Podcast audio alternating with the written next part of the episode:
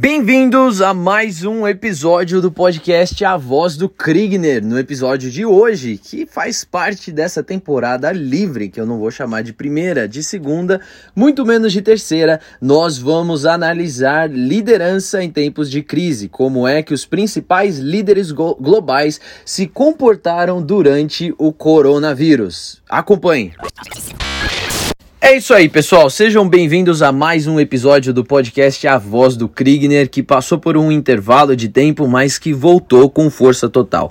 No último episódio, nós conversamos sobre o protagonismo evangélico. Quem é que tem medo dos evangélicos em posições de poder? Deu uma repercussão gigantesca e um resultado muito positivo, pois fez muita gente pensar. E no dia de hoje, nós vamos falar sobre líderes e liderança, é isso mesmo. Todos nós somos líderes. Eu gosto de uma frase que diz que se você não lidera alguém ou não lidera uma organização, no mínimo, você lidera a sua própria vida. Quando nós falamos de liderança, nós temos referências aí, tanto no mercado privado, quanto no setor público, quanto nas lideranças sociais, lideranças em diferentes áreas religiosas, filosóficas, enfim, são diferentes as, as naturezas da liderança. E é inevitável nós olharmos para elas buscando inspiração. No entanto, será que os líderes globais, aqueles que estão liderando as maiores potências do mundo todo, hoje são grandes inspirações para nós? Será que nós podemos olhar para a forma como eles têm liderado os seus países, as suas nações, suas economias, suas potências nesse período de crise e encontrar então lições que venham nos ajudar? Eu tenho certeza que sim. Ainda que alguns possam servir até de mau exemplo, nós sempre podemos aprender pelo menos o que não fazer. Vamos começar falando hoje do presidente americano Donald Trump. Ele que começou do, diante de toda a crise do corona, com uma postura bastante negacionista, se a gente pode colocar assim, com uma postura bastante otimista, no sentido de vamos encontrar logo uma cura, vamos transformar, vamos virar essa situação, invocando muito o espírito vencedor americano, mas que depois, diante dos fatos e dos números, precisou mudar o seu discurso. Para você que fala inglês, vamos ouvir um pouquinho aquilo que o presidente Donald Trump falou sobre o corona lá no início da crise. With the hotter weather. Looks like by April, you know, in theory, when it gets a little warmer, it miraculously goes away. I hope that's true. And I think the numbers are going to get progressively better as we go along. We have it very much under control in this country. E depois a coisa mudou um pouco de figura, quando o presidente Donald Trump começou a receber os relatórios e perceber que o vírus não era tão facilmente controlável assim como ele pensava. Esse foi o discurso para a nação americana. A foreign virus in modern history. I've always known this is a this is a real This is a pandemic. It is the most aggressive and comprehensive effort to confront a foreign virus in modern history. É isso aí. Realmente os números e os fatos eram inesperados. Muitas pessoas, muitos líderes de diversos países pensaram que era realmente algo que poderia ser facilmente controlado, assim como outros vírus foram e são até o dia de hoje facilmente controlados através de drogas ou através de medidas preventivas. No entanto, o Covid-19 se mostrou bastante diferente. No Trump, depois de é, negar bastante o poder desse vírus, tentou invocar esse espírito nacionalista americano de bastante heroísmo. No entanto, precisou vir a público e reconhecer que essa era uma das principais guerras travadas pelos americanos e especialmente a principal travada aí no seu mandato segundo palavras do próprio presidente Trump. Outro exemplo de uma grande nação, grande em população, grande em potência econômica e grande também em importância regional, nós estamos falando da Índia, com o primeiro-ministro Narendra Modi, e ele que foi alguém que reagiu com muita mais rapidez é, sobre as questões aí do coronavírus em tratamentos, em medidas preventivas. सांस के साथ ऐसे छोटे छोटे छोटे बिंदु निकलते दिखते भी नहीं है com mais de um bilhão de pessoas. Isso significa que fazer testes em massa significa testar milhões e milhões e milhões de pessoas que vivem numa forma superpopulada. Um em cada seis indianos um em cada seis indianos vive numa casa superlotada, uma casa que tem pouco espaço e muita gente. Essa, Essa realmente é uma situação bastante delicada que precisa ser levada em consideração quando nós olhamos e analisamos a postura desse líder. A grande crítica que houve uh, na Índia uh, foi que embora as medidas tenham sido adotadas de uma forma rápida e bastante ágil, elas não foram pensando na, na população mais socialmente vulnerável, ou vamos dizer a verdade, nos mais pobres. Ela considerou principalmente os grandes centros, mas ela bloqueou o acesso às zonas rurais. Muitas pessoas que saíam das zonas rurais e iam para eh, as zonas urbanas eh, por conta de trabalho temporariamente não, pu não puderam voltar para suas casas. Isso ah, causou uma crise social muito grande, porque as cidades que já eram superlotadas, quando houve o lockdown, um, mais de é, um milhão de pessoas, quase dois milhões de pessoas foram envolvidas no lockdown indiano. E essa, muitas dessas pessoas não moravam nas cidades onde elas ficaram presas, ou seja, elas não tinham abrigo, pre precisaram procurar por abrigos temporários. Isso tudo uma bagunça. Na verdade, existiram lugares na Índia que entraram em lockdown num período de quatro horas. O primeiro-ministro fez um decreto colocando ali o lockdown e logo depois, quatro horas depois, esse lockdown já estava valendo. Tem relatos de pessoas que morreram, pessoas que ficaram a ver navios nas ruas, não tinham para onde dormir, não tinham para onde ir, foram presas, enfim, foi uma crise social justamente por uma medida tomada de forma muito abrupta abrupta. Mas aí vem aqueles defensores para dizer exatamente como é que você espera que uma pessoa conduza um país com um bilhão de pessoas é, que está prestes a receber ali um vírus que é fatal e letal, especialmente numa nação que é superpopulosa. Realmente alguém vai pagar o preço. Essa é uma análise bastante dolorida, mas que precisa também ser considerada. Um país que é muito próximo a nós, brasileiros, é a Itália. A Itália que foi ali um dos principais epicentros de toda a Europa. Na verdade, foi o país que se tornou por meses o país foco do mundo inteiro pelo número acelerado de mortes.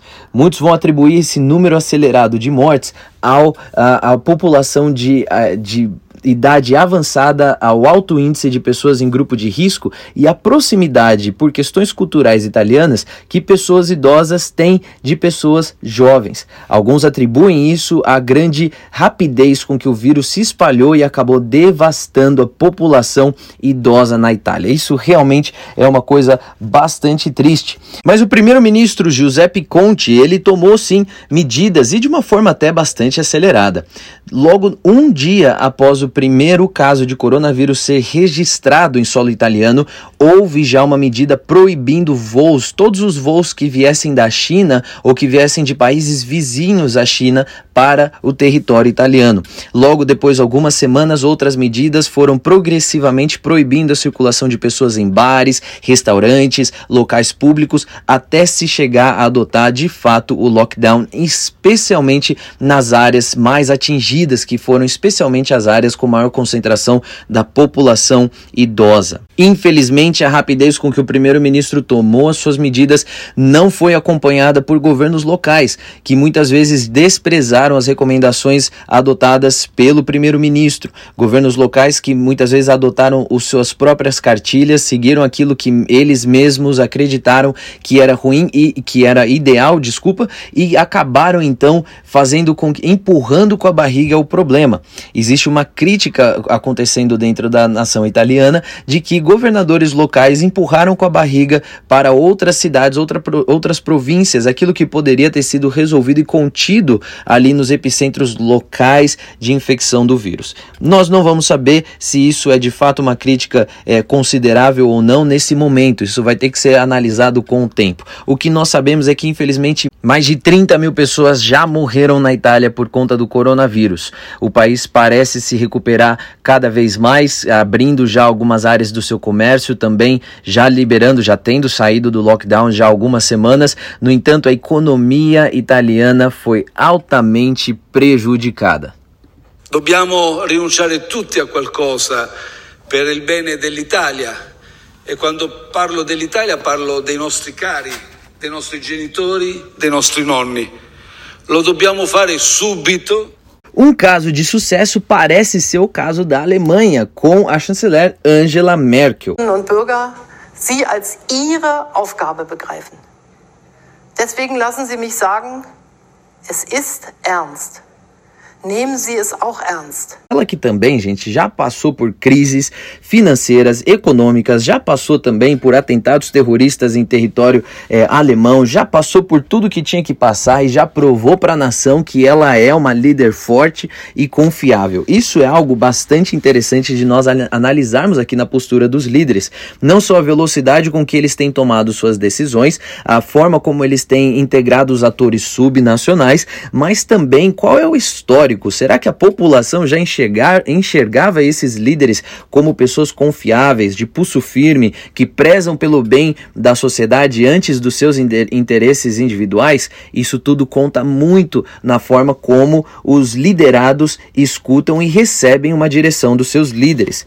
A Alemanha é o país que tem a maior porcentagem de idosos na Europa. Na Europa Ocidental não existe nenhum outro país que tenha mais idosos do que Europa. No entanto, ela ficou com uma taxa de mortalidade entre os idosos que é menor, é na metade que a taxa dos Estados Unidos e é quase 10% menor do que a taxa encontrada na Itália. Gente, o país que tem maior número de idosos teve uma taxa de mortalidade menor do, do que um país que foi severamente atingido como a Itália. Lá na Alemanha também existem alguns outros fatores e essa é uma das grandes lições que nós vamos tirar a partir do exemplo alemão. A Alemanha está acostumada a fazer a lição de casa. Lá na Alemanha, diferente dos outros países europeus ou mesmo Estados Unidos, especialmente aqui no Brasil, a Alemanha tem o maior número de leitos em hospitais de toda a Europa. Isso graças a uma parceria entre o sistema público e privado que garante então um atendimento é, universalizado para as pessoas. Essa parceria garantiu que quem precisasse de atendimento encontraria de uma forma rápida, e então o vírus teria a sua disseminação ainda ainda mais inibida. Isso aqui é um baita ganho para o sistema de saúde alemão, mas também mostra que aquele que gradativamente faz sua lição de casa, que se prepara e planeja na hora da crise, vai estar muito mais seguro. Algo que tem sido muito considerado por muitos também, muitos críticos e também boa parte da imprensa é a forma como a chanceler alemã Angela Merkel ela endereçou o, a, a situação que estava acontecendo ali de forma muito clara, muito serena, muito transparente, ela foi diante em rede nacional, diante da sua população e disse: a grande chance, se não todos, a grande maioria da nossa nação será infectada pelo coronavírus. Por isso nós precisamos levar isso a sério. Levem isso a sério, para que a gente não tenha então uma supercontaminação e uma superlotação nos hospitais.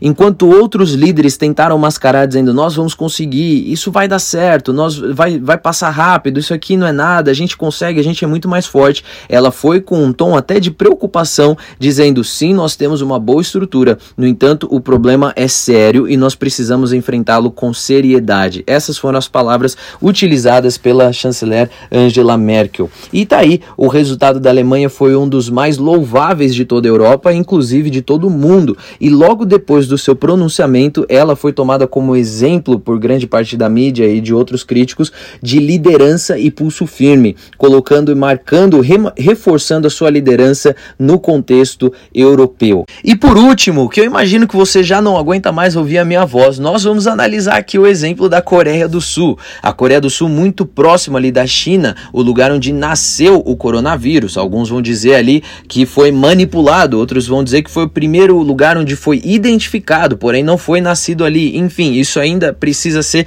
descoberto. Mas na Coreia do Sul nós vemos um posicionamento muito, muito rápido e de certa forma considerado por alguns como um, um posicionamento radical. Logo nos primeiros indícios de que o vírus já estava em território sul-coreano, o governo começou a investir em testes, testes na população é, de risco, teste nas pessoas que apresentavam sintomas, ainda que sintomas leves, todas elas eram testadas e devidamente isoladas caso seus testes dessem um resultado positivo.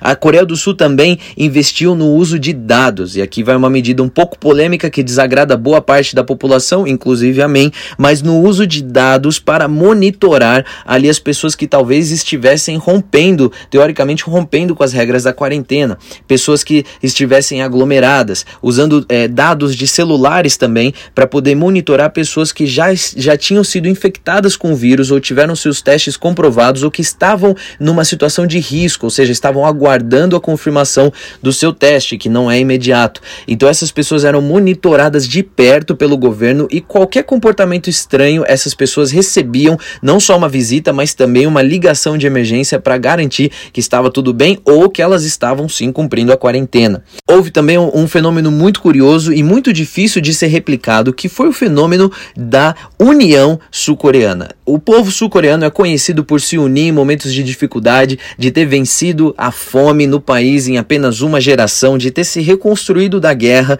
e de ser, ter se reerguido das cinzas e colocado, se colocado então como uma das principais potências do mundo. Mas houve também um movimento em que empresas adotaram um lockdown voluntário. De forma voluntária, elas fecharam suas portas assim que o governo anunciou um pacote de medidas. O pacote foi de 9,8 bilhões de dólares para que as empresas não demitissem os seus funcionários, ou seja, um pacote que ajudava as empresas a pagar a folha de pagamento dos seus funcionários, uma vez que elas precisavam então ficar com as portas fechadas. As empresas que aderiram de, de imediato a esse pacote de forma voluntária fecharam suas portas. Mais tarde, quando a situação piorou, essa forma não foi mais tão voluntária assim. No entanto, esse pacote foi muito inteligente, ofereceu uma escolha e trouxe um resultado e uma adesão imediata por parte de grande parte do empresariado sul-coreano. Então, olhando para o exemplo dos Estados Unidos, olhando para a Coreia do Sul, olhando para a Alemanha, para a Índia e para a Itália, que são países tão diferentes, mas que de certa forma se relacionam com a nossa realidade brasileira, nós podemos tomar aqui algumas lições. E, gente, aqui eu não estou falando da China, porque a China mascarou dados. Eu não estou falando da Rússia, que é uma outra grande potência, porque a Rússia mascarou dados. E eu não estou falando do Brasil, porque no Brasil nós temos uma questão de subnotificação e também de uma notificação mal feita muito grande. Tem pessoas que morrem por um infarto, já eram cardíacos há muitos anos e estão sendo atestadas como se morressem de Covid. Mas tem pessoas que morreram de Covid e não, não tiveram nenhuma notificação, ou seja, não foram, não entraram na estatística. E nós estamos então mal informados. E é por isso que eu não estou citando esses países. Mas esses outros já têm cases um pouco mais concretos que podem sim nos ajudar a tirar algumas, das, algumas lições. A primeira delas, reconheça o problema de uma forma imediata. Isso aqui não é só para é, líderes políticos, eu espero que eu esteja falando aqui com algum presidente de alguma nação, mas se não, eu estou falando com pessoas que vivem suas vidas de forma normal, que têm aí uma atuação em diferentes esferas da sociedade. A primeira lição que nós podemos tomar ao olhar o exemplo de líderes mundiais por aí eh, lidando com a questão do coronavírus que pegou a todos de surpresa, em primeiro lugar é reconheça o problema e não tente mascará-lo. Reconheça, nós temos um problema. Angela Merkel foi muito elogiada por ter sido clara de primeira com a sua população, dizendo: Nós temos um problema, é sério e vai alcançar as nossas famílias e provavelmente 100% da nossa população. Mas eis aqui o que nós estamos fazendo com isso. De forma clara, abordou qual era o problema. Em segundo lugar, segunda lição que a gente pode olhar, tirar olhando para esses cases aqui: tenha em mãos os dados necessários os países que tiveram seus dados preparados, que tinham as suas informações, onde está a minha população de risco, onde estão as pessoas mais vulneráveis, onde estão os mais pobres, como que, quais são os canais de acesso a essa população, quais são os canais de acesso de informação. Só a título de curiosidade, foi só com a crise do corona que a prefeitura de Nova York foi entender que muitas pessoas que moram em Nova York não falam inglês. Eles estavam emitindo comunicados, eles estavam tentando alcançar a população, mas eles não conseguiam. Então perceberam que eles precisariam traduzir as suas, é, é, as suas comunicações para então elas se tornarem efetivas. Isso quer dizer o quê? Que nós não temos 100% das informações. Para resolver o problema, que é o número um, então reconhecer o problema. Número dois, a segunda lição que nós temos aqui é levante os dados necessários. Vamos entender qual é esse problema e como é que eu posso resolvê-lo, quais são as áreas de risco, quais são as áreas de vulnerabilidade na sua vida, na sua empresa, na sua ONG, na sua igreja, o que você estiver liderando, conheça os dados daquilo que está ao seu redor. Quais são as estatísticas, quais são os números importantes. Muitas pessoas como eu somos de humanas, mas a gente não gosta tanto assim de número, mas eles são importantes para que a gente possa tomar uma decisão que traga sim resultados e não só seja uma ideia da nossa cabeça. A terceira lição que nós tiramos a partir disso tudo é haja rápido. A decisão precisa ser tomada e ela precisa ser implementada com rapidez. Não demore, não procrastine, não pense 15 mil vezes. Peça sim o conselho das pessoas que mais experientes. Vá atrás de fontes, vá atrás de informações, vá atrás de conselhos preciosos e sábios. No entanto, haja de forma rápida. Não deixe aquela ideia guardada na gaveta, porque uma vez que você atira, ela já pode ter perdido o seu momento de resultado. Foi assim como nós vimos aqui é, olhando para os casos nos Estados Unidos, nós vimos também ali na Índia, nós tivemos outros exemplos, inclusive aqui no nosso próprio Brasil varonil. E a quarta lição que nós tiramos aqui, olhando especificamente para o exemplo da Alemanha, é se mantenha organizado, tenha a sua vida organizada, faça a lição de casa. Aquele que faz a lição de casa, que se mantém continuamente evoluindo. Muitas vezes nós pensamos que nós precisamos evoluir de uma forma estrondosa do dia para a noite, mas às vezes o que a sua organização precisa é evoluir um pouquinho a cada dia, um pouquinho a cada mês, um pouquinho a cada bimestre, um pouquinho a cada trimestre. E isso, na largada de um ano, dois anos, três anos, quatro anos, te prepara para um momento de crise, como preparou a Alemanha para esse momento agora. A própria chanceler Angela Merkel, ela posiciona a Alemanha dizendo essa aqui é talvez a pior crise que nós já enfrentamos desde a Segunda Guerra Mundial. Ela traz à memória da população algo que é uma dor coletiva que eles têm, para que eles possam entender a seriedade daquele momento. No entanto, ela lembra, da mesma forma como nós nos reerguemos lá, nós nos reergueremos aqui. Sempre existe esperança, mas aquele que faz a lição de casa, aquele que se prepara, aquele que se posiciona e que tem os seus dados, as suas informações e tem rapidez na hora de tomar decisão, esse sim consegue sair muito melhor no tempo de crise. Olha só, eu espero que você tenha aproveitado esse nosso podcast de hoje, esse nosso bate-papo. Essas são algumas das lições que eu tirei, mas espero que você tenha tirado outras lições. Comente lá no Instagram, comente também lá no Twitter, H Krigner no Twitter, arroba Krigner lá no Instagram e continue seguindo e acompanhando aqui o nosso podcast A Voz do Krigner para ter essa e mais outras análises, comentários, desabafos e o que mais vai vir aí nesse período período interessante. E eu encerro esse episódio do podcast A Voz do Kriegner, trazendo aqui e reforçando essas palavras, fazendo minhas as palavras do presidente Moon da Coreia do Sul. 마스크를 신속하고 충분히 공부하지 못해 불편을 끼치고 있는 점에 대해 국민들께 매우 송구스럽게 생각합니다. 대국 Lindas palavras, presidente. Até o próximo episódio.